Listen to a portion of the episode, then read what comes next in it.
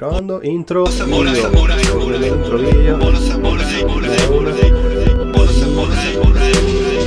Estamos en el Polo Samurai. Bienvenidos Hola, sean estamos. todos a El Polo Samurai. Nada de lo que escucharás será financial advice. No. Ya. Este, vi- vinimos con todo. Feliz año. Feliz año, Flavio. Feliz año, Flavio. Con los descuentos de enero. Exactamente. ¿Lo puedo decir en ruso? Dígalo. No, Novy God sería, sería Novigodny discount. Eh, The, the New Year's discount.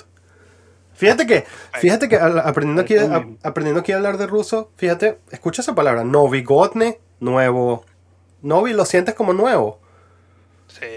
Godny, bueno, o sea, ahí tienes que saber que la palabra God es, es, es- es año. Y, y discount, o Novigodny discount. Listo, estamos en el Novigodny discount. Y entre paréntesis, boom, lo tiro. Eres, eres como, como una parte de mi, de mi, de mi subconsciente hablando, bueno, porque tenía días buscando, porque yo sé que hay una palabra que se parece en casi todos los idiomas y es exactamente nuevo. Es Ah. nuevo, new, eh, novi, novi, Nouveau. novi, no sé qué, Nouveau. también. Y es burda de loco, porque porque creo que hasta en, en Asia, en algunos países de Asia suena como igual. Y es burda de loco que, no sé, aunque nadie, nadie encuentra la explicación. Bueno, Qué brutal. la novedad. De hecho, hay, hay gente que dice que el universo es acerca de la creación de novedad, así que no me sorprende. Yo creo que eso es lo que distingue al Polo Samurai de otros podcasts. Tenemos estas discusiones eh, filosóficas sobre el origen del lenguaje. Eh, encuentra eso en tu podcast ahí de, de traders favoritos. Vamos a ver. Y aparte de eso, aparte de eso, encuentra en eso tu Russian Insider, que es como que no es tan fácil conseguirlo. Y quería hablar desde, desde la perspectiva de cosas que están pasando aquí de una. O sea, ok, está cayendo el mercado, le voy a entrar de una hacia el tema. Está cayendo el mercado y he escuchado una teoría y se me ha cocinado una teoría súper interesante en mi cabeza. Quiero que sepan todos que estoy más o menos echando vaina, ok, más o menos eh, bromeando, más o menos en serio. No me lo tomaría tan en serio. Pero fíjate los, los- los eventos que se han alineado. Todos los medios occidentales están diciendo que Rusia va a invadir a Ucrania. Y el 21 de, de enero, RT, que es la vaina más, ¿sabes? Más, más eh, digamos, o- Russia Today. Russia Today, que, que es un medio es un medio gubernamental, saca un artículo que, que van a bañar a todo cripto en Rusia. Y, y yo tengo un amigo que trabaja en una... en, eh, en- se mueven los billones, pues él se conoce gente de, de- de- que corta tela. Y mm, yo le, le pregunto, ¿cómo te sientes al respecto? Y me dijo, mira, o sea, no me sorprende que el gobierno ruso está tratando de crashear Bitcoin ahorita, para comprarlo por abajo. O sea, y que parte de la jugada geopolítica que puede estar haciendo Rusia ahorita es precisamente mover las tropas al, border y así haciéndolo como que cayéndose a vodka, así que el occidente cree que vamos a invadir a Ucrania, se están cagando y los medios de comunicación crean el peo que crean en el momento en el cual estamos, que es el momento de taper, ¿no? Que, que se anunció que, el, que la- el Banco Central norteamericano va a bajarle dos a su política monetaria. Y estoy, como les digo, echando vaina, entrando en el tema de que, bueno, se cayó el mercado, las teorías están explotadas por ahí. También he leído otra vaina que es como que, bueno, cole- cono- con- no sé si lo vieron, es un tweet que está en el account de Tour, Tour ¿cómo se llama Es- este tipo? Eh. Tour, Tour de. Mester. Sí, que es un holandés. Así. Sí, es un holandés que lleva años weón, hablando de esto y tirándole. Y es un tweet muy interesante que es, es acerca de los futuros de... No sé si lo has leído, Milker. ¿Te acuerdas de esto? De- No. Chamos, te lo. Lo quería, lo quería revisar antes del podcast y no tuve tiempo. No quiero, no quiero ma- ma- machetear ese tweet porque es muy bueno. Es un excelente. No es un análisis de tour de meter, es un análisis que él retuiteó. retuiteó.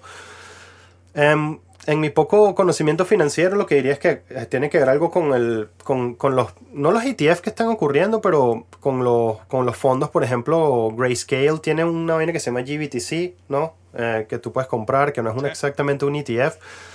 Y que bueno, que todos esos factores combinados por el vector de los, de los digamos, los, donde, los, donde se mueven las ballenas en el mercado financiero, o sea, y los futuros, Y todo el mundo se cagó, pues. O sea, van a, van a, van a haber cambios grandes en la política monetaria norteamericana el año que viene. Eh, y los mercados están asustados. Se comprueba una vaina que venimos hablando en el podcast desde hace rato, que como el 86% del mercado es, es, es Wall Street, o sea, no somos nosotros. O sea, nosotros, todos nosotros estamos viendo la vaina que, oh, mira, qué bola. ah, como en cámara lenta, ¿no? Pero no estábamos haciendo realmente nada, o sea, como que quizás alguno habrá movido, se habrá movido a, a ¿cómo se llama? A, a stablecoins. Pero los hardcore así estábamos viendo la vaina y que, ah, bueno, ok, nada, ahora vamos a re- re- reconstruir nuestro stash. Y va. Entonces, o sea, tiré, tiré un montón de cartas sobre la mesa. Se cayó el mercado durísimo. Y la última vaina que quería decir antes de irnos es un análisis burda de bueno que leí acerca de cuánto tiempo se recupera, se tarda el mercado en recuperarse de caídas como esta. Em, y ha sido un análisis estadístico como que los, por ciclo, esto ha pasado como que cuatro veces una caída de tal magnitud. Y la vaina era como que mil días, después 700 días, después no sé cuántos días. O sea, ha, ha ido decreciendo y esa persona se para en una especie de cuatro meses que vamos a pasar en este, sea lo que sea, o sea, whatever. Los cuatro meses es lo que propone, pro- propone esta persona. eh, de un dip eh, brutal. No sé cómo, cómo lo ven ustedes. Claudio, Oh, yo estoy, yo estoy des- decepcionado. Decepcionado, o sea, y muy preocupado, porque no tengo más efectivo para comprar más. Eso por un lado. Pero decepcionado en serio por el stock to flow. De verdad, Cierto, hay que decirlo. habíamos hablado del stock to flow, todos íbamos viendo ahí nuestro nuestra carta, no, nuestra carta astral cripto, ¿no? Sí. que decía que eso iba a pasar y tal. Era nuestro pulpo, nuestro pulpo del mundial, ¿sabes? Sí, sí, la carta astral, pues. este y, y, y qué pasó? He estado siguiendo a, no sé cómo es que se llama la cuenta, 3 billion, no sé qué, o algo así. Plan Eh, B se llama. 100 trillion sí. Plan que B. está como justi- justificándose todo el tiempo, ¿no? Y es como Sí. que, dude, ah, stop. Es triste verlo. Sí, sí, sí. y entonces, y por el otro lado, la novela tuitera kryptoniana, está, mm, están estos cabrones de, de Mr. Whale, ¿no? Sí, Crypto el, Whale. el señor ballena, weón, que está súper feliz ahí, que, ah, se los dije, claro, porque los bears siempre están ahí pendientes de- de- del momento en el que pueden finalmente tuitear. Pero bueno, eh, está súper interesante, Leo, el, el, digamos, el análisis, eh, ¿cómo se dice?, especulatorio sobre qué es lo que está pasando en Rusia, Ucrania, tal. Pero lo que sí ha pasado es que El Salvador se montó, ¿no? El Salvador fue- 100%. Y de nuevo, ¿cuánto compró, amiga? Creo que 4000. Yo también leí algo así, 4.000 Sí, bitcoins. De... No, no, fueron, fueron, Sí. fue- no, no, no, fueron, fueron como 44 millones de dólares, una vaina así. Me acuerdo, porque, o sea, las de las, bueno, quizás estoy equivocado. Me, acu- me acuerdo de un número pequeño, o sea, como que menos entre 100, pero entre paréntesis, anyways, o sea, así sean 100, más de 100, 200, 500, 1000 bitcoins, eh, es un, es Ecuador, eh, bueno, El Salvador se metió, pues, se metió. Lo estoy buscando aquí, Jamie, pull it up. Jamie, pull it up. Pero, Flavio, ¿cómo ves tú? O sea, la parte del Salvador, yo, yo tengo la sensación que la gente está como que tripeándoselo, le, le gusta. Después está el tema de Bukele, que el, el gobierno, que es otra cosa. O sea, pareciera que como que la vaina agarró cancha en el pueblo o, o, es- o no, no, no te da la misma sensación o no lo podemos juzgar. Chamo. disculpe, para terminar el tema, El Salvador compró 410 Bitcoin Ujú. por solo 15 millones de dólares. Ajá, exacto. Ok, 410 Ah. Bitcoins. ok. No vale. 4000, sino 400. Ok, y- y- tal vez se nos confundieron los números con lo de Gemini, ¿no? Tal vez. Eh, puede ¿Qué fue ser. eso? No- Lo de Gemini, O sea, dijo. Eh, Ah, ¿qué hizo Gemini? No, no me enteré de eso. bueno, ya, pero, pues, yo tengo que verificarlo, no lo puedo, no lo, yo lo vi como de reojo ayer, que aparentemente iban, capaz es un scam, perdón, no he revisado la información. eh, Que estaban regalando bitcoins. Sí, que entre el pool de usuarios que tenían iban a, a- a- no sé si a regalar o no entiendo cómo iba a funcionar 4.000 bitcoins.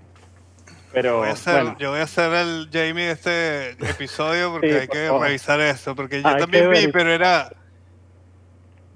Era como un como una captura de pantalla, ¿no? Entonces eso siempre es medio sí, era sospechoso. Pero, pero creo Dale, que sigan hablando y yo lo más, más allá Sí. de la, Leo, más allá de la, o sea, de la, de la situación de Gemini, o no como sea, puntualmente hay un montón de casos de compañías, gobiernos, bueno, en el caso, no, que no sé si puedo decirlo en plural, gobiernos, pero un montón de, de, de gente que está entrándole durísimo de frente, ¿sabes? Como que, ah, ok, se cayó el mercado, bueno, ok, vamos a comprar el dip agresivamente porque esa, bueno, yo lo que sí, siento es... que- a mí Go, go, brother. bien, me parece, o sea, me estabas preguntando sobre Salvador y a mí lo que me parece muy interesante es lo que, lo que está pasando en los países que son pro cripto y que tiene mucho que ver con, digamos, las predicciones de Balaji, ¿no? Que, o sea, él dice, lo que vamos a tener son ciudades que te ayudan o no a avanzar como sociedad, eh, donde tienen una economía, un mercado eh, relativamente libre y cómodo donde actuar. Y, y yo creo que esta es la carta que está, se está jugando Salvador, pero que ya la estamos viendo en Lisboa, por ejemplo, en Oporto, en Portugal en general. O sea, ahorita hay como una campaña brutal de digital nomad y gente que trabaja en tech que se están mudando. O sea, prácticamente por ciertas condiciones que le dan a los residentes extranjeros que se vengan para acá, pero también porque es un, digamos, es un mercado bastante eh, cómodo, ¿sabes? No te van a matar de impuestos o lo que sea. Lo mismo Estonia eh, y El Salvador, diría que esas tres, Suiza obviamente, Sí. y, y no sé, es una movida muy interesante. Yo la estoy viviendo en carne propia. O sea, eh, eh, en las últimas, no sé, tres o cuatro meses han- se han incrementado los pedidos de visado. Se llama NHR, que es. em, ¿Cómo es? Eh, NHR significa National Something Resident para, para extranjeros y te puedes venir aquí a Portugal 10 años Wow. eh, sin pagar impuestos por año. Eh, y después de cinco años puedes aplicar residencia permanente. Entonces, ah, y no tienes, no tienes que estar todo el año aquí, sino, no sé, wow. ser residente, ¿no? 100, 180 días o algo así.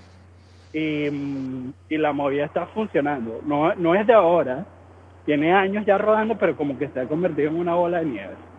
Y creo que tiene mucho que ver con, una, con esa posición de Portugal siendo un poco más, bueno, un poco más no, siendo bastante Portugal, que es algo como un terreno neutro. Voy a parar aquí porque hay mucho ruido. Ujú. Lo de Portugal está buenísimo. Y lo, he escuchado, por cierto. Te lo he escuchado por ahí, te lo paso, Milcar. No, quería decir que lo de Gemini aparentemente es un scam. No encontré nada en la, en la cuenta de Tyler Winklevoss. Y busqué y encontré un scam de enero. No sé si es el mismo scam. Eh, bueno, estamos en enero. Pero era, me pareció un poco, un poco viejo. Vamos a ver qué, qué día exactamente.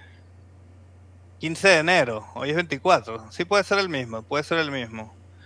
Eh, sí, creo que es un scam. No le envíen su Bitcoin a nadie. Nadie les dará el doble de lo que ustedes envían. Eso Jamás. nunca va a pasar.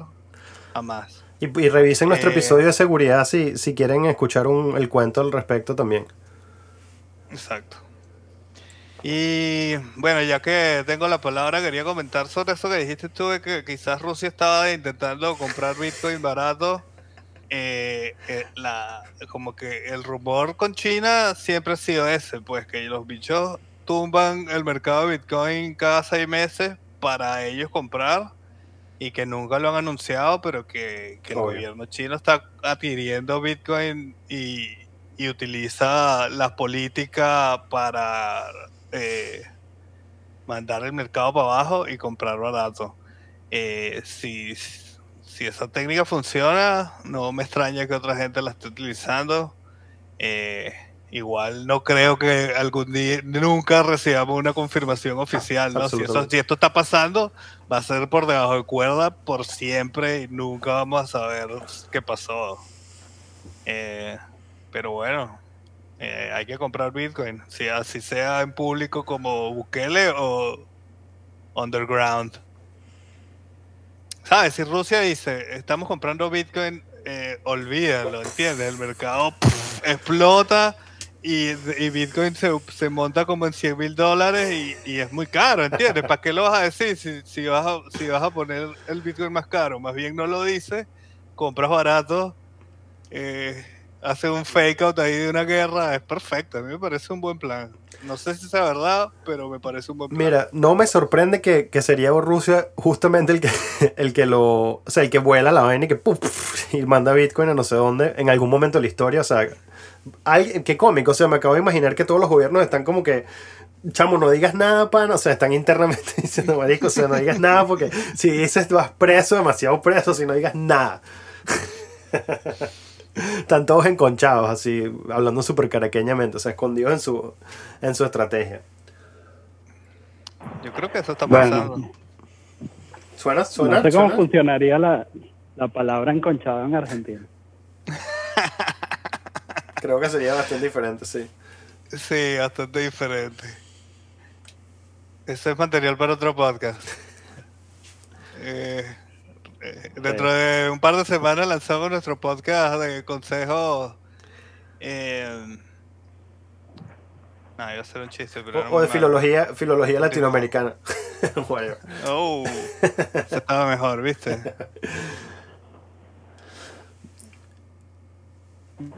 Em, y, y dentro de todo, a ver, veníamos hablando de Gemini, Twitter, Scam, y conectando aquí ideas, me acordé lo de la aprobación de los Twitter profiles de los NFT. Sí. ¿Lo vieron? Sí. Ok, para, para, eh, para explicarlo así como que rapidito. Em, ya se rumoraba, ¿no? Creo que tenía como que meses diciendo que Twitter iba a, a poner una manera en la que podías verificar que tu, eh, tu foto de perfil era un NFT realmente adquirido por ti. Que era una de las cosas que yo decía, pues esto es demasiado estúpido porque me bajo la foto y la pongo. Y, pero Facebook no se quedó atrás y lo acaban de anunciar para Ay, Instagram ¿sí? y Facebook también. Sí. Wow, no sabía. Me Lo entero. leí esta tarde, lo leí esta tarde por ahí. Y yo, bueno, ok, van siguiéndole los pasos a Twitter, lo que es burda de loco, ¿no? Sí. Eh, si quieren echo el cuento ese de Twitter porque fue, fue todo como un eh, paso a paso, ¿no? Como que primero eh, anunciaron que iba a haber una división de cripto, co- contrataron un poco de gente, lo que era medio sospechoso considerando que Jack Dorsey es un maximalista del Bitcoin 100%, y, y esta, esto ni siquiera salió en el blog de Twitter ni nada, sino que lo- la, la gente que contrataron fue la que lo anunció a través de sus Twitter personales. Y, y decían que iban a estar bajo el, bajo el mando del, del que en ese momento era el vicepresidente, eh, que es el, el que quedó de CEO, Ah. no me sé su nombre, él es un ciudadano hindú, eh, ah, no sé, no sé cómo se llama pero eh, es bastante como pro cripto, pro cripto y no un maximalista del Bitcoin. Y era como algo medio sospechoso ahí que estaba pasando. Y a los tres meses anunciaron que Jack Dorsey no iba a ser más el CEO de Twitter y que este tipo iba a ser el, el CEO de Twitter. Y, y ahí empieza como eh, el pivot de Twitter de ser una compañía como que solo estaba lidiando con Bitcoin a ser una compañía más cripto en general. Y ahora, bueno, lanzaron esto, lo de los, lo de los perfiles con NFTs, eh, como, ¿cómo se dice? Como... eh, eh, Verificados. certificados, verificados, exacto. Eh, si tú los cliqueas, aparece como la información de OpenSea en una pantalla aquí al lado y dice eh, toda la información del, del, del NFT, la colección a la que pertenece, un poco de, de información. Y. ¿Qué más? Eh, bueno, no sé, lo único es que creo que tienes que ser usuario de Twitter Blue para, para, para, para ponerlo, eso, eso es cierto. Cierto, Que es el No Twitter sé. pago. cierto, cierto, No lo sé, no lo sé. Es Es la versión paga de Twitter. cierto. Yo tengo una pregunta, porque especialmente para mí, para Leo también, ustedes están eh, muy metidos o han estado en algún momento, no sé cómo, cómo sigues tú MCDC, ¿no? En el mundo de la música, pero, pero ¿cómo ven este asunto de NFTs, royalties, eh, no sé, esta posibilidad eh, bastante, eh, creo que mucho más cómoda que irte por un sello o lo que sea eh, y, y, y, bueno, hacer algo de plata con tu arte, ¿no? Como por, por lo menos para vivir. Eh, sí, tengo, quiero hablar de dos cosas aquí, y es precisamente mi caso doméstico, o sea, mi esposa y yo. Em, lo, lo- lo voy a hablar de ese ángulo y lo voy a hablar del ángulo de hay artistas ya, o sea, lo digo eso para comenzar esta parte, hay artistas ya que están haciendo, digamos, su perfil de lanzamiento y su esquema y su tra- estrategia de, de mercadeo y distribución a través de mundos relacionados al blockchain. Eh, me refiero específicamente a una plataforma que se llama Audius y a los NFTs musicales también. Eh, hemos hablado en el podcast de un caso de, de ah, es Euler, Euler Beats, like Euler Beats, que es una, es una especie de label y conglomerado musical inglés que eh, le pongo la, la comillas en inglés ahí, no estoy 100% seguro, creo que es inglés, eh, que es que muy temprano en el tiempo de los NFTs hizo un millón de dólares, así que pf, de la nada, eh, a través de generar interés alrededor de los discos que estaban lanzando como NFTs y los estaban lanzando en el metaverso en, en, en uh, Cli- CryptoVoxels. Y yo esos releases los vi, fui a las fiestas de eso, o sea, los artistas ya, los art- y, y- fui a los, a los releases, o sea, cuartos, ¿sabes? Un cuarto que es un cuarto tridimensional así, que tiene videos de YouTube, fotos, playlists. Fuiste al rey.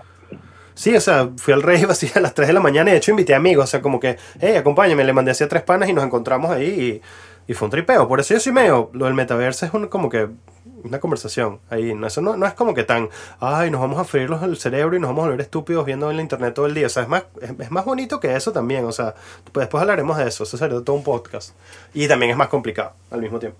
Pero, eh, ok, going back to music, sé que hay varios artistas ya mainstream eh, o por lo menos underground grande que están volcándose hacia hacer música, hacia sacar su música como un NFT. Ok, y después rápidamente para dar más como que una perspectiva local, no local, sino más cotidiana, porque ok, un artista grande tiene una, toda una dinámica.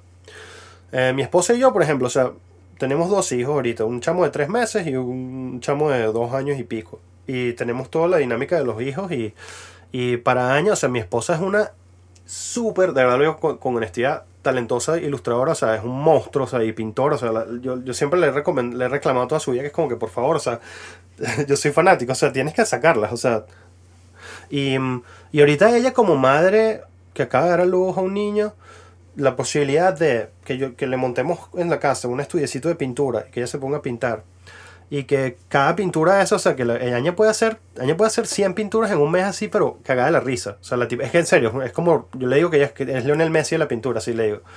Y obviamente soy su esposo, estoy biased y todo, pero quiero presentar el caso de una mujer que acaba de dar a luz que tiene talento.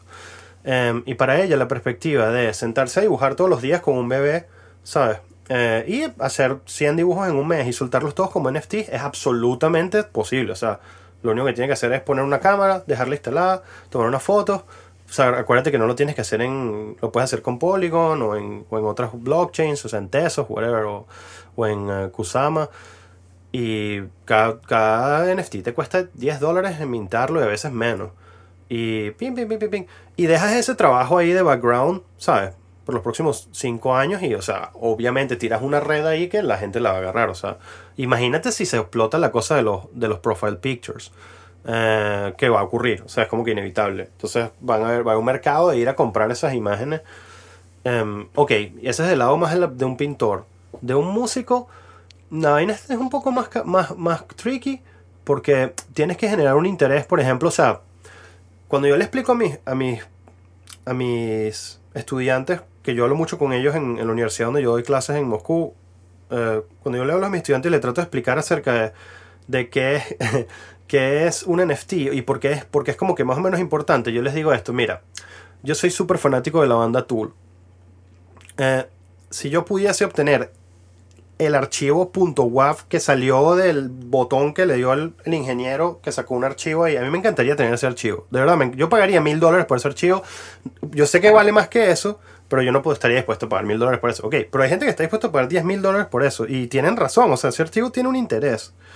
Es el archivo que Joe Varias exportó, no es otro, no es una copia. Entiendo que hay demasiada gente que no entiende el valor de eso, pero si no entiendes el valor de eso, te estás perdiendo algo. O sea, es como que no entiendes el mercado. O sea, em, y para hacer música, dinero con un NFT en música, tienes que generar ese interés de que alguien quiera tener el archivo. Está ese es el primer punto, el más fácil, ¿no? El más básico. Y después hay, hay NFTs que tú puedes hacer royalties, se los puedes picar en pedazos, eh, los puedes también poner a royalties por el tiempo. No entiendo bien cómo funciona, pero existe esa posibilidad por la venta de eso y por el alquiler, porque también, o sea, imagínate, tu NFT lo pueden poner en una parte en el metaverso, pero esa- ese tiempo que está ahí es alquilado, no es, no es, no es gratis. O sea, tú, cuando, tú, cuando tú pones un disco en CryptoVoxels, tú le pagas al tipo que, que es el dueño de esa pared en CryptoVoxels. Y el bicho te pone su... O, o tú compras una propiedad ahí. O sea, ¿entiendes? ¿Ves? Hay como que una monetización posible que es alquilar tu contrato inteligente, que es alquilar tu, tu, tu NFT y ponerlo en un lugar. Entonces, como músico es un poquito más complicado, pero la cosa de la pintura que te acabo de decir, o sea, yo ahorita estaba tratando de comprar un NFT que se lo quería regalar a Aña de Navidad y era una chica en, en, en Crimea, casualmente, que fue rusa también, eso fue casualmente, si lo encontré en, en, en Singular, que es el, el NFT de Kusama. Eh, y, y fue así como una chica que... No en, no en, no en Ucrania, en Crimea. No, en- por supuesto. por supuesto. y, y, mm, y nada, la, la, o sea, ves, es una ilustradora ahí que vive ahí va en la playa en el sur de, de Rusia y la jeva pinta y, y, y vende sus NFT. La gente creo que está subestimando el valor de eso. Tú puedes también, tu NFT lo puedes acompañar de, de una, de una entrega virtual, o sea, tu- de real, ya te lo doy a Milcar, que te, lo puede dar, o sea, tú puedes hacer un NFT que incluye un postage o un envío postal de una pintura también. Entonces la gente compra el original en, en pintura y tiene una representación digital de, de que el original es suyo. Eso es brutal, eso tiene un fundamento grande. Te la paso, brother. No, yo tengo el- la perspectiva contraria. Yo creo que está sobrevalorado. Estoy de acuerdo, entre paréntesis. Mercado, mercado, ¿cómo se llama? Saturado ya. Hay demasiados NFTs. No todos pueden ser exitosos. Ya los que son exitosos son burda exitosos. Eh, no creo que eso se vuelva a repetir sin eh, una maquinaria atrás. Eh, creo que la- la- las compañías se van a apropiar de eso y creo que creo que tienes que tener, sabes, si tú eres un artista ya famoso, creo que tienes mucho chance de hacer mucho dinero. O sea, si ya te meti- si ya te metieron eh, millones de dólares en marketing atrás, eh, ahí tienes mucho chance de hacer dinero y de ser exitoso en el mercado de los NFTs. Pero si eres un artista independiente, lo veo tan difícil como montar una canción en Spotify que sea un hit, pues eso es prácticamente imposible, pero pasa. Entonces, claro, uno se entera de los tres casos en los cuales eso pasó y no te enteras de los 150 millones de casos en los cuales no pasó. Y, y ¿sabes? Me, me alegro mucho por la gente que pegó primero, pero no creo que esto sea sostenible, no creo que puedan ser tan exitosos, eh, o sea, que, que puedan, eh, que la gente independiente vaya a seguir teniendo la posibilidad de ser exitoso en este mercado tan, tan, tan eh, saturado, pues, ¿entiendes? O sea, ya hay demasiado, ya hay demasiado. ¿Cuántos, cuántos NFTs pueden, pueden ser exitosos? Eh, Bueno. Igual vamos a ver, o sea, vamos a ver. Go. Eh, creo que ya hablamos alguna vez de, del, del Mid Thousand Found, ¿verdad? Por Sí. aquí, de Kevin Kelly. No sé si hablamos, pero cuenta. bueno, nada, eh, para el que no lo conozca, es un básicamente un ensayo de el fundador de la revista Wire, que él dice, mira, cualquier persona para, para vivir de su arte solo necesita mil fans, ¿ok? Eh, y eso, es todo lo que necesita. No un exitazo de me hice millonario, sino de simplemente puedo, puedo vivir y puedo seguir haciendo arte por el resto de mi vida si tengo esos 1000 fans, esos 1000 fans, que van a comprar todo lo que yo haga, ¿no? Y yo creo que yo he identificado un par de casos que, claro, son cercanos a nosotros, eh, ¿sabes? Artistas caraqueños que, que se montaron en, el, en la ola de los NFTs y yo creo que están haciendo lo suficiente como para poder vivir de ello. Yo me refiero más a ese tipo de casos que a los, Que igual. no, a los super. Claro, pero por ejemplo, vamos a poner Tamara, que es Miss U, eh, U Caribe. eh, ella tiene toda la vida trabajando en esa marca, ¿entiendes? No es como una cosa que empezó ayer, ¿entiendes? Ella le, ha- Claro, le ha ya- puesto todo vivía el ¿no? pecho Igual pasa con todo. y o ya sea, vivía de eso, ah, Sí, incluso la- antes de los NFTs.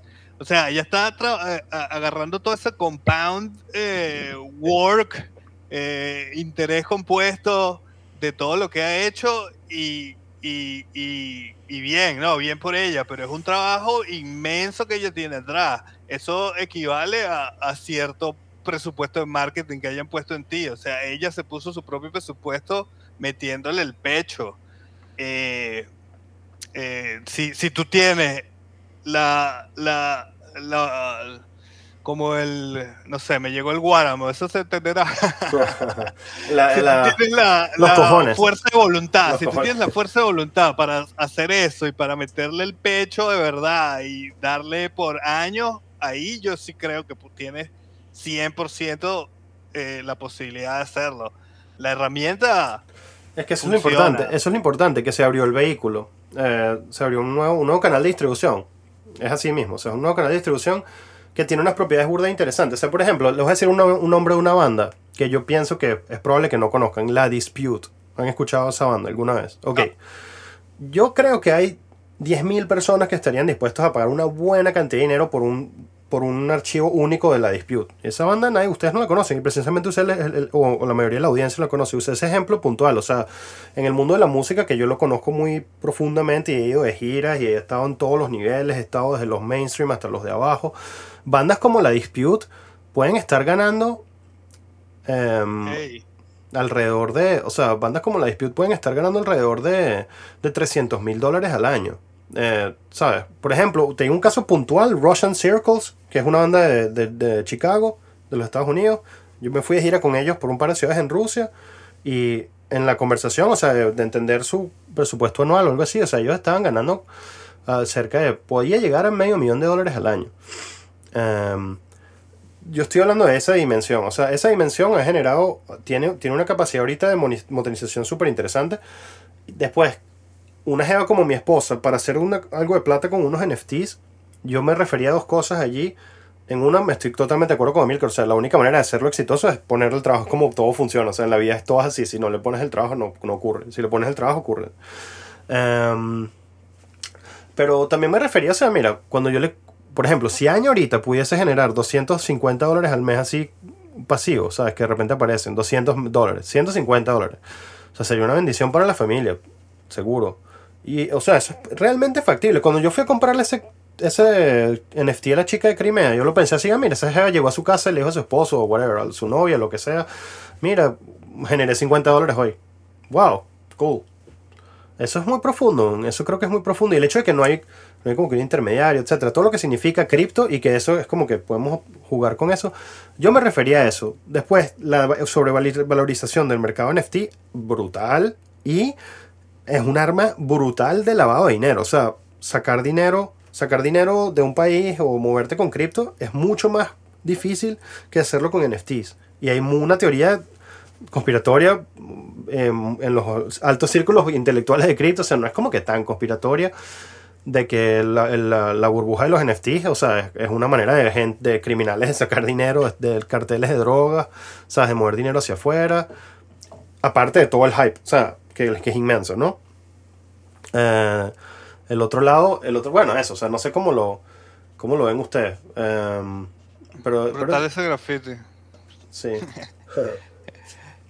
Eh, sí, o sea, oh, lo, lo del lavado de dinero, eso sí es un tema completo. eh, tendríamos que dedicarle todo un programa porque, Me, me gustaría ok, sí, pero ahora, pero creo que tenemos que, que anotarlo ahí. sí, es tremendo tema, es verdad. El problema es encontrar información válida, pues, porque nadie va a decir, sí, yo estoy clavando dinero. Pero de que está funcionando, está funcionando, ¿no? Y también como eso de que, como esas cuentas en realidad pueden ser medio anónimas, eh, ¿sabes? Muchos de esos NFT están agarrando valor con una persona comprándoselo él mismo, se lo compra a un Ethereum, después se lo compra a dos Ethereum, después se lo compra a tres Ethereum y de repente el precio de ese NFT es 20 Ethereum y la gente dice, wow, pero mira, tiene un poco de venta, hay una demanda. Eh, es un mercado fácilmente manipulable y, y estoy seguro que está siendo manipulado y a la misma vez están pasando cosas orgánicamente. Eh, todo eso está pasando al mismo tiempo. Y mira, es medio, Es medio trash también al mismo tiempo, porque, por ejemplo, el caso de esa chica de Crimea no lo terminé, o sea, todo esto era como que una fantasía de la vaina. Después, cuando realmente la conseguí, la contacté, conseguí su Telegram, le escribí un mensaje en Telegram, mira, te quiero comprar el NFT, ¿me puedes mostrar una foto de la pintura original? Le dije, y la dejé como que, ah, no, eso es como que una vaina que me conseguí por ahí, que le tomé una foto y vaina, como que, nada, no quiero comprarlo, o sea, sí. ¿En serio? Sí, sí, sí, sí. O sea, estaba pintando como que dos cosas. La teoría de lo que pudiese ser eh, la chica de Crimea y lo que realmente fue. O sea, era como que, ay, no compré nada. O sea, no, y lo está. Él, esto costaba como que 30 dólares. ¿Entiendes? O sea, no era como que un NFT por 10 mil, no sé qué. O sea, un NFT barato, tranquilo. O sea, porque yo lo que quería, lo que quería, y todavía lo estoy haciendo, lo estoy buscando. Yo le quería hacer un regalo divertido a mi jefa, como que moderno, ¿sabes? De cierta vaina. Y le quería regalar una flor que sea un NFT. Como que, mira, te compré una flor. Em, y eso, estaba buscando eso y caí en eso, por ejemplo. Las otras vainas que vi o no me gustaron, porque también los NFT tienen una especie de estética también, en muchos de ellos. Eso es otra conversación que, que whatever. O sea, no, me, no quiero agarrar, apoderarme el podcast por un rato. O sea, no sé, se los paso a ustedes, pero un, un side, un sidekick importante de la historia. Bueno, eh, ok, bueno, eh, no, me, yo quería saber la opinión de ustedes dos como artistas, ¿no? Porque eh, una de las misiones que yo me puse este año, eh, tengo un par de años estudiando arte y, y haciendo cosas, y como que estoy un poco como que ya diciendo, bueno, ok, ¿qué voy a hacer con esto? ¿Voy a hacer algo solo por divertirme o lo que sea? Y solo por hacer algo diferente este año dije, bueno, voy a, eh, no dije ni siquiera que voy a vender X piezas, dije, quiero crear por lo menos 10 piezas vendibles, 10 piezas con las que yo diga, estoy contento, lo puedo vender, ¿ok? Y claro, eh, aunque falta mucho todavía para que eso suceda, me pregunto, ¿cuál será el mejor medio para hacer esto? Y no lo veo digital. O sea, yo no, yo en lo, en lo particular no pero lo veo ¿qué, ¿qué arte quieres hacer? Perdón, esa es una pregunta importante. Exacto, esa era la pregunta. Es artes plásticas, arte. digamos. Sí, artes plásticas, sí. ¿Incluye, una, Entonces- bueno. ¿Incluye un performance o, o estás hablando más como que de dibujos, De la escultura? pieza. Sí, la pieza. Em, Como pintura, digamos, pintura. Disculpa que, disculpa que sí, me lance. vamos a decir. Ah, bueno, Ok. desarrolla la idea mejor, después te digo mi opinión. No, es eso, es eso. O sea, no te puedo decir que es todavía, porque no las he hecho las piezas. Ok. O- y sabes cómo es el camino del artista, o sea, toma mucho hasta que llegas a donde quieres llegar. Pero, mm, pero exacto, me preguntaba, coño, o sea, yo, eh, una de las cosas dentro de mi cabeza y el pragmatismo es como que tengo que resolver si de verdad esto funciona para yo seguir mi vida haciendo esto. O por lo menos, a ver, yo lo voy a seguir haciendo porque me, me llena, ¿no? Pero, pero digo, ¿y qué tal si pudiera llenarme 100% del tiempo, ¿no? En vez de solo una parte de mi vida. Y nada, por eso me, me- me interesaba conocer la opinión de ustedes al respecto. Yo te puedo decir mi, mi experiencia, porque yo estoy a punto más bien de hacer lo contrario, como de eh, eh, admitir la derrota. Admitir la derrota como artista, como que lo intenté y, y no lo logré. ¿Y por qué no lo logré? Para mí en particular es porque no quiero hacer el trabajo de la parte de marketing, pues. No, me da- no lo quiero hacer, ¿entiendes? Es como una cosa que tengo que hacer, que sé que hay que hacerla para, para, para poder vivir de el arte y no la quiero hacer, ¿entiendes? Me encanta la parte de producir el arte, ¿no? Escribir la novela fue lo mejor que me ha pasado en mi vida. eh, eh, grabar canciones me encanta, pero la parte de marketing no la sé hacer, no la quiero hacer y no, no, no, no lo he logrado, pues. Y entonces he estado pensando como en retirarme. Ahora, ese es mi caso en particular. Yo creo que a ti te gusta mucho más el marketing que a mí. Capaz tú si tienes los ingredientes necesarios para vivir de eso.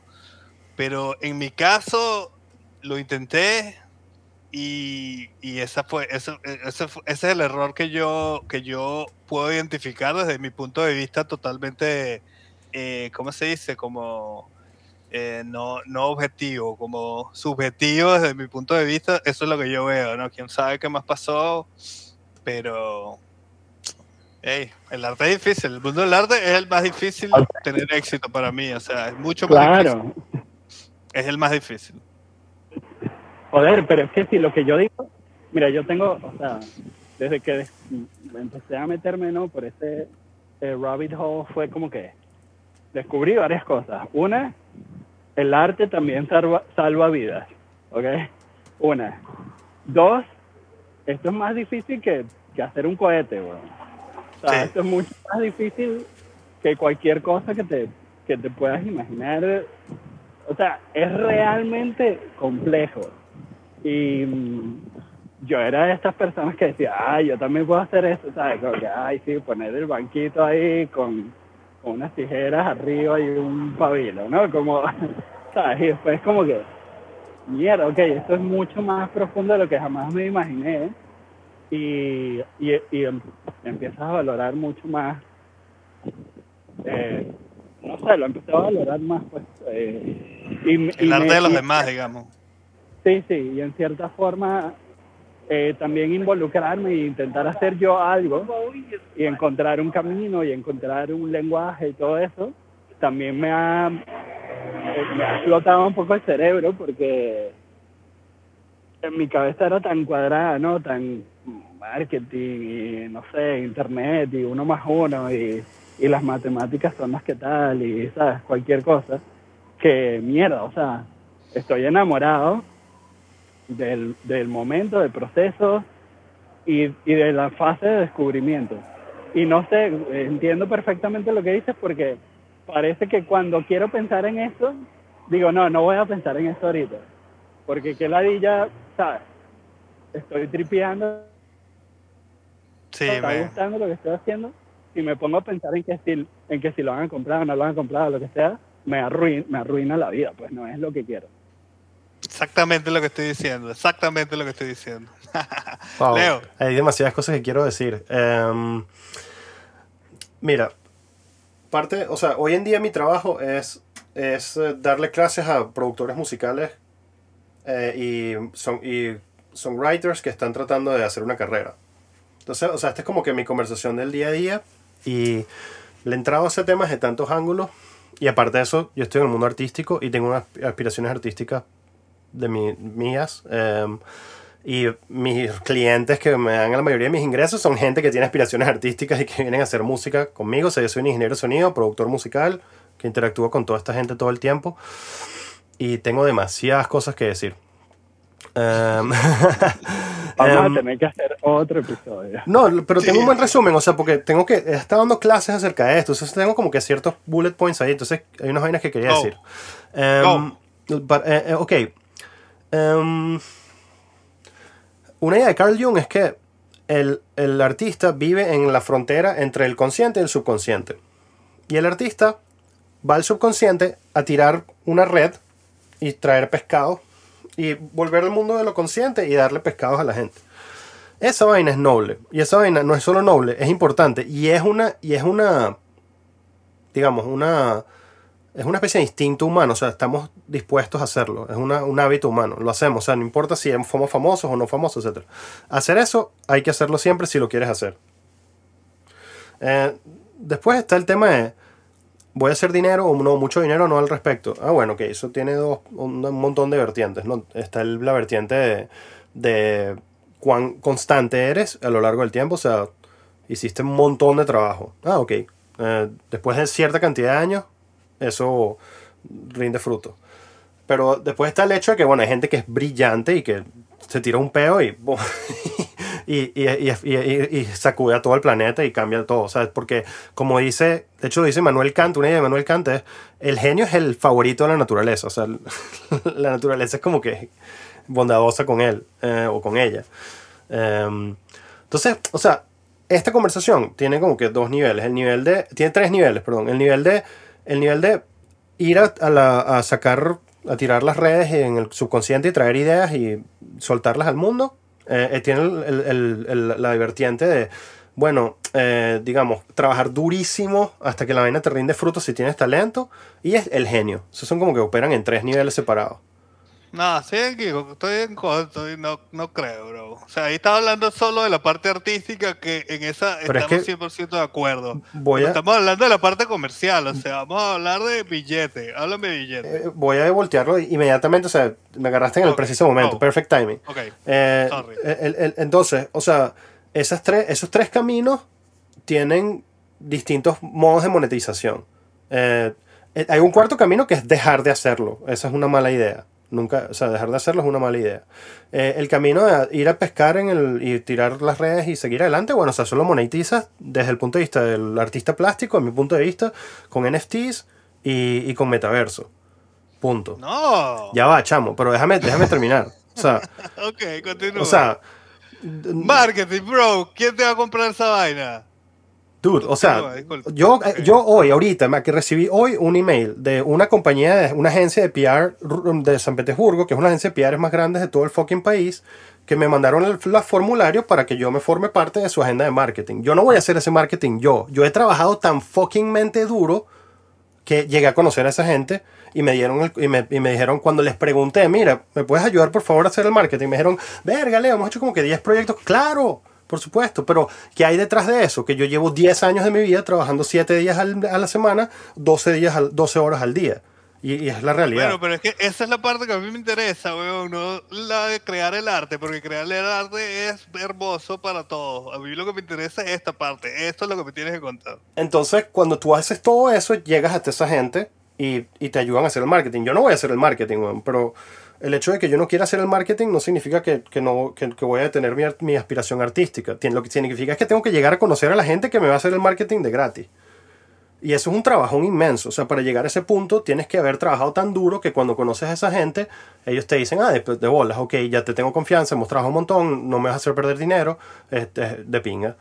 Em, el- la pregunta es cómo llegas ahí. Y, y, o sea, y yo tiré toda esa, esa historia filosófica porque, o sea, la, la, la, la, segunda fue la que te dije. O sea, la primera fue hacer arte por hacer arte. La segunda es hacer lo que yo hice. Ah, bueno, trabaja 7 horas al, siete días a la semana, 12 horas al día, enfócate demasiado, destruyete la espalda, conoce a todo el mundo, ve a hablar con todo el mundo, tómate cerveza con un coñazo de gente, acepta un montón de invitaciones, acepta dar clases en una universidad, de todo lo que te lancen, escribe artículos.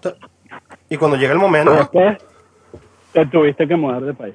O sea, inclusive múdate de país, claro. O sea, es que inclu- inclusive... Sí, O sea, es que Sí, no, sí. se- una carrera artística no es como que una vaina pasiva que tú haces una vaina y de repente alguien se, se está rodeando por ahí y te da 10 mil dólares por eso. O sea, es un contrato único que tú estás haciendo con el mundo. O sea, tú le estás diciendo al mundo, mundo, hazme un contrato conmigo. Y el mundo es como que, "Pff, ¿por qué tengo que hacer un contrato contigo? O sea, me sabe mierda lo que tú estás haciendo. Y realmente te, te tiene que saber a mierda. O sea, ¿por qué el mundo tiene que hacer un contrato contigo o conmigo? O sea, eso es algo difícil de, de cuadrar. Em, ahora, yo quería hablar puntualmente de la... Una vez, o sea, es obvio, Amilcar, yo estoy diciendo, una vez que tú puedes monetizar eso, es porque ya tienes el marketing por detrás. Y yo no estoy diciendo que tú o yo tiene que ir a hacer el marketing, como lo dije anteriormente. Yo estoy dando eso por sentado. Después, Como por sentado, si es lo más complicado. No me acabas de decir que tuviste que trabajar 10 Exacto. años todos los días para llegar a este punto. Claro. Eh, tú me estás hablando básicamente como de lo que te estaba contando de Tamara, ¿entiendes? O sea, tú también Es lo que es el hecho, único camino, eso es lo que me de- refiero. Es el único camino, no hay otro camino. Ok. Es el único Si camino. estás dispuesto a hacerlo y si tienes la voluntad para hacerlo, brutal. Por eso es que pero mencioné el otro. O sea, el otro Yo no camino quiero es. hacer. el otro camino-. El otro camino es. El otro camino es generar contenido indefinidamente, indiferentemente del marketing. Y eso está muy bien, eso es a lo que me refiero. O sea, eso está burda bien. Después está haciendo el trabajo. Y después está la otra vaina que es ser un genio. Ahora, yo quería decirle a Flavio puntualmente, como que, así como de pan, o sea, un consejo de amigos, así en- al aire. Si yo fuese tú, yo me pondría a, a dibujar todos los días y a, y a sacar vainas, soltar. O sea, lo que yo le digo a mis estudiantes. Release, weón. O sea, if you don't release, nothing is gonna happen, you know? And, and when- Sí, sí, sí, estoy de acuerdo. Creo que, Uh. o sea, en hoy, el día de hoy, o sea, tú tienes lo que, tal vez lo que pienso es que no le va a dar el mismo valor a ciertas cosas. O sea, el día a día no le va a dar el mismo valor que, que a otras cosas, ¿no? Por ahora. por ahora, que ese es el punto, es un proceso. Sí, sí, que la vaina que la pegué y la gente se lo tripea y no sé qué, bueno, eso ya, ya hablaremos de eso, pero, pero vale, gracias, lo tomo. Y, y fíjate, Eh, quería, quería una, un micro momento cripto ahí. Quería decir, el- la manera de ejecutarlo, aquí estoy no hablándole a Flavio, sino más a un artista que está pensando, y también a Flavio, eh, un artista que está pensando hacer cosas. De verdad, o sea, ah, Me tengo que ir, chicos, pero, pero Adelante. te, te voy. adelante. Un Un segundito. Dale, dale. Ah, fuck. Quiero plantear un cuarto camino. Los tres que dijo Leo, un cuarto camino. Ah, ¿Trabajas, haces dinero de otra manera con tus negocios? Absolutamente Y- cierto. El arte lo dejas como una cosa eh, para ti y que y, y ahí ya no hay esa presión de que tienes que vender y que tienes que ser popular o que tienes que la gente le tiene que gustar ni nada, sino lo puedes hacer como a ti te dé la gana sin necesidad de vivir de eso porque ya tienes otra manera de vivir. Esa es la que yo voy a intentar ahora. No sé si me vaya a funcionar. Esa- pero esa me encanta. Estoy seguro que te va a funcionar, de hecho. ¿Sabes que eso fue lo, sabes que Arnold Schwarzenegger era millonario antes de hacer películas?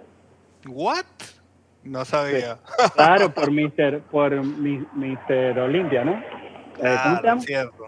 Hay, hay tanto Eh, dinero en Mr. Olympia. Yo me acuerdo que, claro, él era el Mr. No Olympia. había tanto, pero él, él trabajó duro para, para hacer, él era constructor, como que hizo construcciones, compró terrenos, no sé qué, y cuando llegó el momento que quiero ser actor y tal, eh, rechazó miles de cosas hasta que llegaba la cosa que tenía que aceptar.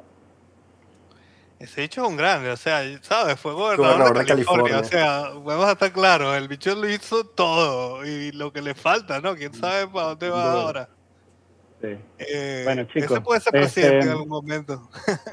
Hacemos, hacemos un wrap up, algo más que decir. Eh, Yo, yo tengo algo que decir, Amícar, no, no puedes parar, tienes que seguir. Em, y, y nada, los quiero mucho. Eh, a ustedes y a toda la audiencia que nos oye, este será un buen año cripto. Compren. Pero not financial advice. Eso. Dale, lo importante. Dale, Flavio.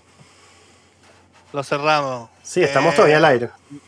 Leo, a mí me parece que esta discusión que tuvimos es más compelling que, que estar de acuerdo siempre. Creo que a la gente le va a gustar. Este va a ser nuestro episodio más exitoso. Creo que, creo que mm, la, la, la visión, la, el, el camino que propones es un camino muy bueno también que yo no mencioné y que me, me- me- me- es importante que me traes a colación. Y hay un camino, hay otro camino que es como que el que me terminó de pasar a mí, que es, creo que porque quiero, quiero también, como que estamos hablando con una audiencia, nosotros estamos hablando entre nosotros. Em, si este es el objeto, que el, el tópico que más te apasiona, el, el arte que quieres practicar, también hay, otra oportunidad de generar dinero dentro de ella en cosas paralelas que te conectadas a ella, que te dan dinero, que después, como lo dijo Milker, o sea, es una, una quinta vía que es la, la conexión de lo que dice Milker y hacerlo en, en una cosa que te interesa muchísimo. Eh, y eso es burda de saludable. O sea, estoy totalmente de acuerdo contigo eh, en un sentido que, que mm, llegó un punto en el cual entendí que la única manera de que mi carrera profesional musical tuviese algún tipo de valor, iba a, iba a tener que ver con yo generar dinero para poder invertirlo en el proyecto. ¿Cierto? ¿Sí? Em, O que alguien invierta dinero en ti, que esa es, la. Eh, como. La. eh, ¿Cómo se dice? Como Patreon, como. sí, eh, mecenas. Como Sí. el mecenas, que es como algo que nada más le pasa a un 0,01% de las personas, pero ahí está siempre esa fantasía. Y quién sabe, te puede pasar a ti. no, pero yo sí, yo sí estoy... Samurai. Te puede sí- pasar a ti, Samurai. Yo sí le No- digo, yo sí le estoy diciendo a los samuráis que esa, esa, o sea, esos tres, esas vertientes que yo estaba proponiendo, tienen ingreso a todas, o sea, todas tienen ingreso, o sea, tú puedes también hacer dinero, un dinero, yo no estoy hablando quizás en música, música es más difícil, em, pero en pintura yo creo que es mucho más factible, brother, o sea, no estoy hablando de mucho dinero, estoy hablando, como te dije, de traer 100 dólares a tu, a tu familia al final de mes, o sea, porque, ¿sabes una vaina que yo quería decir cuando estamos hablando de NFT? Yo tengo una teoría de que, o sea, siento que lo que va a pasar en el internet pronto es que todas las fotos que subamos al internet van a ser un NFT. Todas. ¿Ves? Pero ahí, ¿sabes? Sí, a mí me parece que ahorita el mercado está sobresaturado. Imagínate ahí, o sea. Ahí, ahí es que el precio de los NFTs va a caer un montón. O sea, los- que un NFT va a valer un dólar. Una vaina así. Los NFTs no van a ser caros. Son a ser cosas que tú vas a comprar por ahí y van a haber otros que son carísimos. O sea, em, lo que creo que va a pasar es que cualquier punto de upload una imagen hacia la internet va a ser un, un punto de, de convertirla en un NFT. Entonces el royalty de esa, de esa imagen se puede traquear hacia atrás. O sea, imagínate el valor que eso tiene para fotógrafos de, de guerra, whatever. O sea, no, bueno, subes la imagen y cualquier persona que quiera usar esa imagen tiene que usar ese NFT. Eh, yo no Yo entiendo. no sé, o sea, eso ya pasa. No pasa como Getty Image. Eh, eh, claro, No hace ese tipo de cosas. pero, o sea, pero puedes, puedes monetizarlo tú mismo. O sea, puedes estar en, en, en Irak, ¿sabes? Tomar una foto, hacer una vaina y listo. O sea, em, o sea mira, Vamos a ver, o sea, no yo, sé. no, yo no soy tan iluso. A mí me al- parece como una desperdicio del blockchain en realidad, pues, o sea, como todas las imágenes van a estar en el blockchain. ¿Por qué? ¿Cuál es, cuál es la necesidad? Bueno, no sé. No, Yo creo que la descentralización puede ser interesante, pero eso. O sea, no es. No es, Pero la descentralización, ¿sabes? O sea, el, la- el blockchain tiene que ser descentralizable, Exacto, ¿entiendes? Si están todas las imágenes del mundo, ese blockchain no puede ser descentralizado porque eso pesa cuántos millones de, de terabytes. In- infinito. Pero es que, ¿no crees que, o sea, piensa en un chamo ahorita en, en Chicago, sí, que el chamo y que tengo esa imagen, o sea, ¿tú, tú, tú crees que ese, ese, ese, ese sentimiento humano no es importante? Que no hay mucha gente que quiere eso. No, no, no. Yo creo que de ese chamo en Chicago tomó 10 millones de fotos, una es su foto. ¿Entiendes? Esa sí creo que debería ser un NFT. Pero las otras 10 millones, todas tus fotos, eh, la diferencia entre un fotógrafo profesional y un fotógrafo amateur es que el fotógrafo amateur te muestra todas sus fotos. El fotógrafo profesional te muestra la buena, ¿entiendes? No vas a mostrar todas tus fotos. claro, Y, y me parece que más o menos eh, eso es una de las cosas que estás claro. Planteando. Yo no creo que todas las imágenes tienen, deberían ser NFTs. Yo creo que ya hay demasiados NFTs. Em, no sé. Quizás Eh, dependería de cuán barato sean, sea mintearlos, o sea, eh, Pero tú estás hablando del dinero de mintearlos, no sé qué. Yo estoy hablando del blockchain, ¿entiendes? Imagínate. eh, todo eso tiene que estar en el blockchain, ¿entiendes? En- El blockchain, guardado, guardado en alguna parte. No, pero, eh, pero bueno, no, porque las imágenes se guardan en otra parte. Ajá. Eh, o sea, si tú pones una imagen en, un blockchain, en el blockchain, eh, todas las máquinas que están corriendo ese blockchain tienen que eh, tienen esa, esa data está ahí todo el tiempo, ¿entiendes? Se va acumulando y, y- y- y ya son 10 terabytes Pero sa- de, ¿sabes una cosa? de blockchain. ¿Sabes una cosa que, que Después son Yanko, 11, después son 12, después son 15. yo, yo, o sea, estoy sof- refinando mi pensamiento eh, a partir de tus ideas, porque están de pinga, están interesantes y...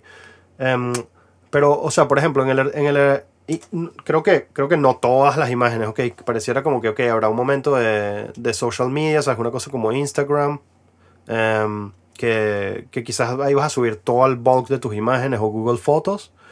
Em, pero, pero, ok, me imagino que o, o, o muchas imágenes serán NFTs, o no hay ninguna imagen será NFT, o todas imágenes serán NFT. Hablamos un poquito del futuro de NFT, o sea, cómo, cómo pudiese ocurrir. Imagínate, te voy a poner en un escenario. que muchas imágenes se conviertan en NFTs. ¿Crees posible que eso ocurra o crees que los NFTs van a desaparecer? No tengo idea. Ok. O sea, para mí es, eh, eh, ¿sabes? Es súper, es un tema que todavía no se ha desarrollado, no se ha resuelto. Porque, eh, ¿sabes? Todas las blockchains son diferentes, ¿entiendes? ¿Cuál de esas blockchains va a, Ah. a existir en el futuro? Claro. No estamos seguros, ¿entiendes? O sea, todas estas blockchains pueden desaparecer, la mayoría de las mo- criptomonedas desaparecen y con esta desaparece el blockchain, ¿entiendes? Y si tú montaste tus NFTs un blockchain que no, que no trasciende al futuro, perdiste tu trabajo y perdiste tu dinero. eh, y, y la persona que compró esos NFTs también perdió su dinero. O sea, tú comprar un NFT estás apostando a que esa cadena va a- a seguir en el futuro. Eh, yo no creo que todas persistan en el futuro. O sea, eh, a mí me parece que no hay, no hay, no hay, no hay espacio para todas las cadenas. Ahí, ahí, o sea, um, yo creo que hemos jugado, tú estás más con Bitcoin y yo he interactuado ahora con, con otros, o sea, con otros mundos cripto que creo que no sé, te pregunto, o sea, ¿has interactuado o no con ellos? O sea, No mucho, ¿no? Porque, fíjate, para darle un update ahí a ese pensamiento de, de si compras un NFT, estás casado a un blockchain, o sea, las blockchain están súper, están, o sea, el, el futuro, eso lo dice el tipo de Coin Bureau todo el tiempo, o sea, el, el, el, siguiente loop que va a dar cripto es interconectividad. conectividad. Em, por ejemplo, eh, yo participé en los crowd loans de, de Polkadot em, en un proyecto que ganó el Parachain slot y se llama Moonriver. Y ese es un proyecto que agarra contratos de, inteligentes en Ethereum y los pone en el, en el blockchain de Polkadot. Así, o sea, ese es el, el objetivo de ese, de ese proyecto. Y es inmenso. Y entonces significa que mover uno- un, un asset desde Ethereum a Polkadot, o sea, es cuestión de irte a un swap y, y swapearlos. Y, y, y se están conectando todos. Eso, eso viene, ¿no? Eso es un punto. Em, No, dude, pero igual son diferentes, weón. Claro, pero tú puedes Son sacar. o sea, si, Tesos, si Tesos se empieza a caer, tú puedes sacar de Tesos tu asset. O sea, eso es a lo que me refiero. O sea, que los puedes sacar de ahí. No es como que estás casado a ese, a ese blockchain No, por estás casado, brother. Tú lo No. puedes montar también el Polkadot y está en los dos blockchains. Eso es lo que puedes hacer, pero los blockchains son separados. Yo creo que, yo creo que veo, veo tu punto y no, no, no, no, no, o sea, no, no ese, sé acerca ese la proyecto existencia. Moonriver simplemente agarra los contratos de Ethereum y los pone también en Polkadot Correcto. y están en los dos lugares, Correcto. ¿entiendes? ok, no, no, eso es lo que me que- refiero. O sea, imagínate un proyecto que se está cayendo, tú puedes, ok, copiarlo en Tesos, whatever, y, y salirte a, a Polkadot. O sea, es como que eso no es, no es necesariamente un, un dead end para los NFTs. O sea, pues, ok, imagínate que el Tesos desaparece y tú tenías tu NFT en Tesos, bueno, tú te pu- pudiste hacer una copia de él y sacarlo de Tesos y Tesos se murió. Pero es una copia. Sí, sí, pero, pero tú, tú sigues siendo el dueño del, del, del asset. O sea, pero eh, de todas maneras, o sea, yo, yo no, sí veo una diferencia y creo que es, que es relevante. Bro, son diferentes blockchains. Si tú quieres meter eh, como, como esos que se llaman wrapped, Bit- wrapped Bitcoin o incluso adentro de Bitcoin, ¿entiendes? Si tú quieres meter tus Bitcoins en la red, eh, en el layer 2 que se llama Liquid, tú tienes que transformarlos y te dan unos. Liquid Bitcoins, eh, pero esos son diferentes, otra moneda, otra Yo moneda lo que sé, yo lo sé. Con. Bitcoin, con Bitcoin tenemos que hablar de eso, porque es una, es una vaina interesante ahí que, que, me, que, que como que pensé justo hoy. Em, pero, pero, o sea, hay una cosa que dijiste que es como que si compras un NFT estás casado con un blockchain. Y yo estoy en desacuerdo con eso, porque, ok, tú puedes hacer una copia en ese blockchain que se está muriendo y sacar, salirte de ahí y montarte en Polkadot. Y es como que, ah, bueno, aquí está mi asset. Pero, como que no sé cu- cuán importante sea eso, pero eso es un fact. Eh, y después está el tema de dónde, dónde está la data guardada, porque hay, No es hay un fact. bueno, o sea, ahí estás equivocado, o sea, y estás Ahí- equivocado también en el hecho de dónde, dónde está la data, dónde está la data guardada, o sea, porque realmente la data no está guardada en el data blockchain. Está en un fucking servidor. La- la está es en el La, la- la- la data mayormente está en el Interplanetary File Transfer Network, que, que es un protocolo que está challengeando eh, TCP/IP, y sabes que es un nuevo protocolo en la internet em, y que tiene cierto grado de cen- descentralización. El- el- la imagen no está copiada en cada block de la- del blockchain, lo que está copiado es un link al Interplanetary File Network. Em, Claro. Y, y, o sea, eso, eso yo no creo Eso que... es malo. Pero, pero O eso sea, significa... Se cae ese, ese Interplanetary Network y, se, y, y perdiste tu NFT. Ok, enfoquémonos de Pero en nuevo. un servidor. Enf- Enfoquémonos de nuevo servidor. porque nos podemos ir por las, por las, por las ramas. Enfoquémonos de nuevo. Los NFTs se mueren, siguen, no lo sabes. O lo sabes, ¿qué piensas? O sea, No, no sé, no sé. No, No lo no sé. No tengo una opinión al respecto porque me parece que no podemos predecir el futuro. mi, mi, mi, mi opinión sofisticada, o sea, adaptada por esto, mejor dicho, adaptada por esta conversación es, mira, o sea, los NFTs van a tener una, van a ocupar, a mi, a mi, es mi opinión, van a ocupar un- una parte importante de la vida en la Internet. Eh, ¿Cuán importante? Billones o millones, no lo sé. Pero hay un mercado para gente mostrar que yo tengo ese archivo. Y ese mercado es inmenso. Eh, después, la multilayer, o sea, el hecho que te puedas saltar de los assets de uno a otro, o sea, elimina algunos de los problemas. Em, Pero es que no te puedes saltar, puedes crear una copia. no importa, no importa, es, que es, irrelevante lo que estás diciendo. No o sea, es irrelevante. irrelevante, bro. Claro, no porque tú sigues, tú sigues siendo el dueño del asset. No es irrelevante, bro. si tú tienes Bitcoin y tú vas a. Yo no estoy hablando de Bitcoin, yo no estoy hablando de Bitcoin, yo no estoy hablando de Bitcoin, yo estoy hablando de un NFT. lo que tienes. No Yo no estoy hablando de Bitcoin, estoy hablando de un NFT. Bitcoin es otra cosa. Y de hecho quería hablarte de eso hoy porque como se vino la vaina de Rusia y la posible eh, eliminación de Bitcoin, estuve todo el día tratando de entender cómo comprar Bitcoin descentralizado y no existe una manera de hacerlo porque es demasiado difícil hacerlo. Y, y por eso es que me dio demasiada risa ver a los otros blockchains como que mostrando cuán fácil es hacerlo. Y yo como que, ah, no, no, mira, no es fácil hacerlo. Tú no puedes comprar Bitcoin descentralizado tan fácilmente. O sea, BISC es como que la única manera. Algo así. Eh, y porque Bitcoin es algo demasiado especial. Yo no estoy hablando de Bitcoin o algo como Bitcoin. Yo estoy hablando de, de un NFT. Es una vaina muy diferente que Bitcoin. Em, estoy de acuerdo contigo. Un, Bitcoin tú no lo puedes copiar. Eso es otra cosa. Eso no es lo mismo. Pero un NFT puedes sacarlo en un chain y montarlo en el otro y seguir diciendo esta imagen es mía. Y tú puedes ir a una corte y decir, mira, esta imagen estaba en Tesos y ahora está, el Tesos se murió, ahora hay dos y las dos son mías, pero Tesos ya no existe, aquí está la, la imagen de Ethereum. Em, Pero son diferentes imágenes, es una copia de la imagen. totalmente o de acuerdo contigo. Esa vaina va a valer un millón de dólares whether you agree or not. O sea, y de todas maneras va a tener valor. No, la- un, un, un NFT en Ethereum vale más dinero que un NFT en las otras cadenas. De acuerdo, de acuerdo, porque tiene más demanda. De, de acuerdo. Bueno, ahí lo puedes ver. Si tú pasas ese NFT a Polkadot, eh, puede ser que, que puedas comprobar que es el mismo, que tú tienes la, po- la, la, la broma, de- la propiedad de ese NFT, pero no es lo mismo y no va a valer lo, lo mismo, bro. Estoy de acuerdo contigo. Estoy de acuerdo contigo. Yo, yo estoy hablando de un caso porque una cosa que tú mencionaste anteriormente es que si, si un proyecto se va abajo, tu NFT se va abajo. Y yo no estoy de acuerdo con ese punto. Por eso hemos estado en este encuentro por este ratito. Claro, Eh, claro.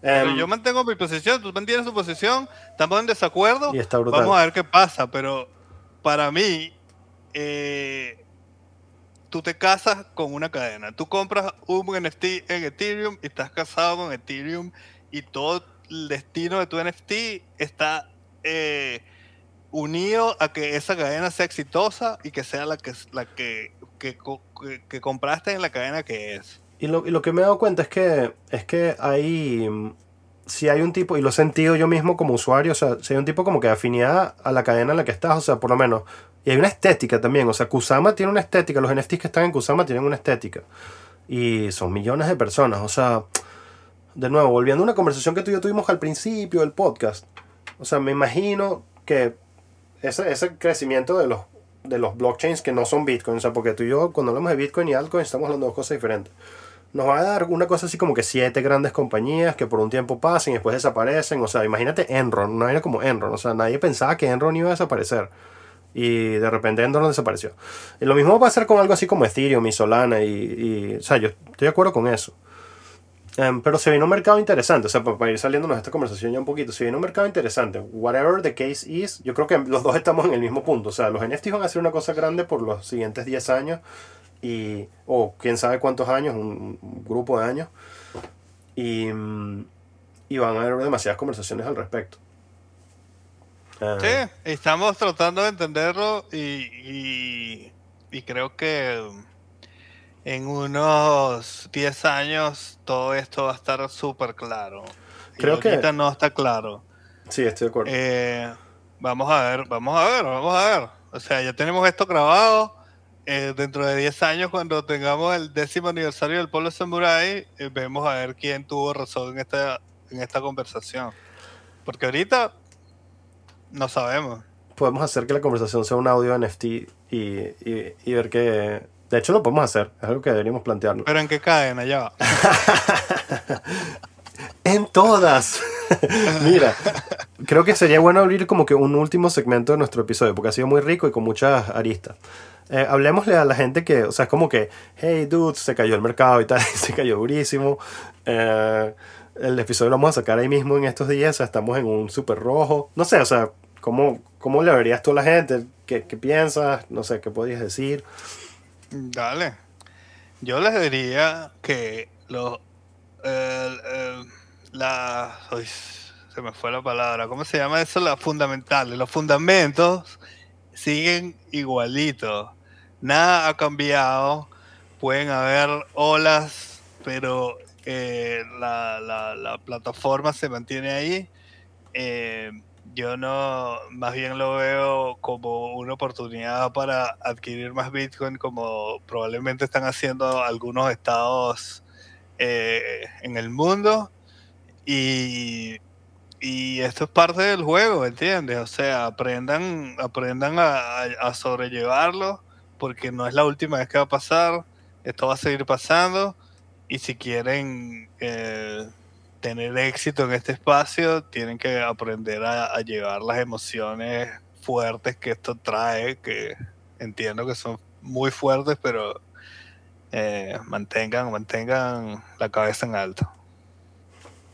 Te la paso. Yeah. Um, yo estaba pensando en escribir un, un pequeño com- como que articulito, porque en, una, en un, poco, un par de semanas se va a cumplir un año de yo haber entrado a cripto de vuelta. Y gracias a ti y a, y a Eduardo Gabotti.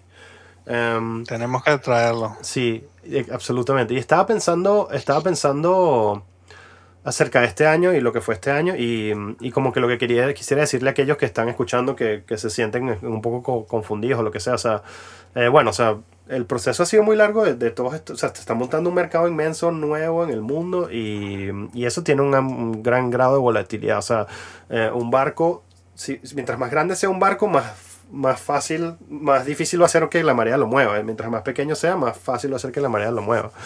Em, los mercados de cripto se acaban de partir por la mitad. O sea, llega- nosotros tenemos un tweet en la cuenta del Polo Samurai que decía 3 trillones el mercado de valoración de mercado. Y ahorita, en este momento, es con 1.6 trillones. Em, y o se voló la mitad del valor de cripto. Em, los fundamentos que están básicos están ahí y, y yo creo que la única manera de entrarle a una inversión en la vida, y es not financial advice, es más como que es obvio, es algo que, Rica- que Eduardo Gabotti me dijo constantemente todo el tiempo, es con convicción. O sea, si tú, si tú no tienes convicción en algo, vas a sufrir demasiado cuando inviertes en eso. Entonces, lo que, ¿cómo vas a tener convicción? Tienes que hacer tu propio research y tienes que entender los fundamentos de por qué eh, Amilcar, Flavio y Leo han decidido pausar una hora de su vida todas las semanas para hablar en cripto y pensar acerca de esto. O sea, es como que es demasiado importante eh, para nosotros. Y eso tiene una, una razón de ser. Eh, la razón de ser es que independientemente de nuestros puntos de vista, todos hicimos un research tan grande que nos llevó a la conclusión de que esto eh, tiene un futuro inmenso.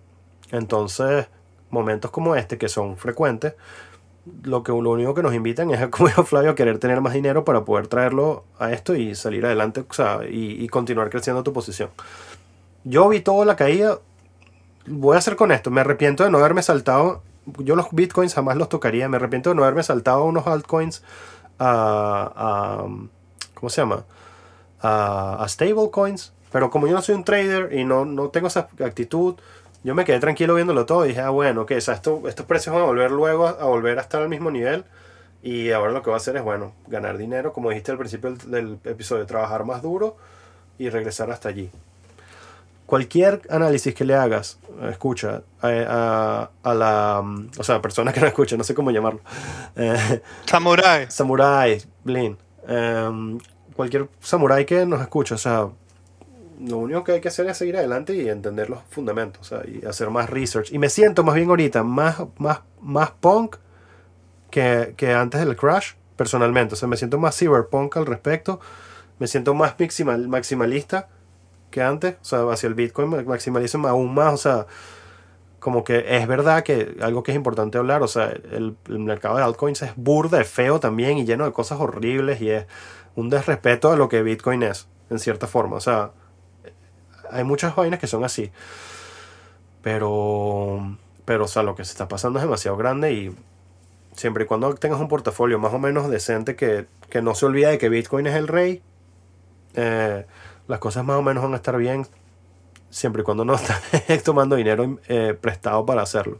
Porque, o sea, yo tengo mi portafolio en mega rojo ahorita y como que mi sensación es como que el perro con la casa de llamas, en la casa en llamas y tomándose un café, como que everything is fine.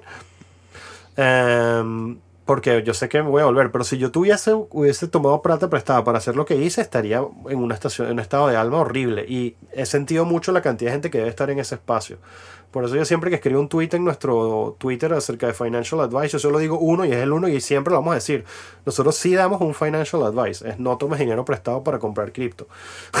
como que el uno, fi- sabes, más o menos como que la única cosa que podríamos decir.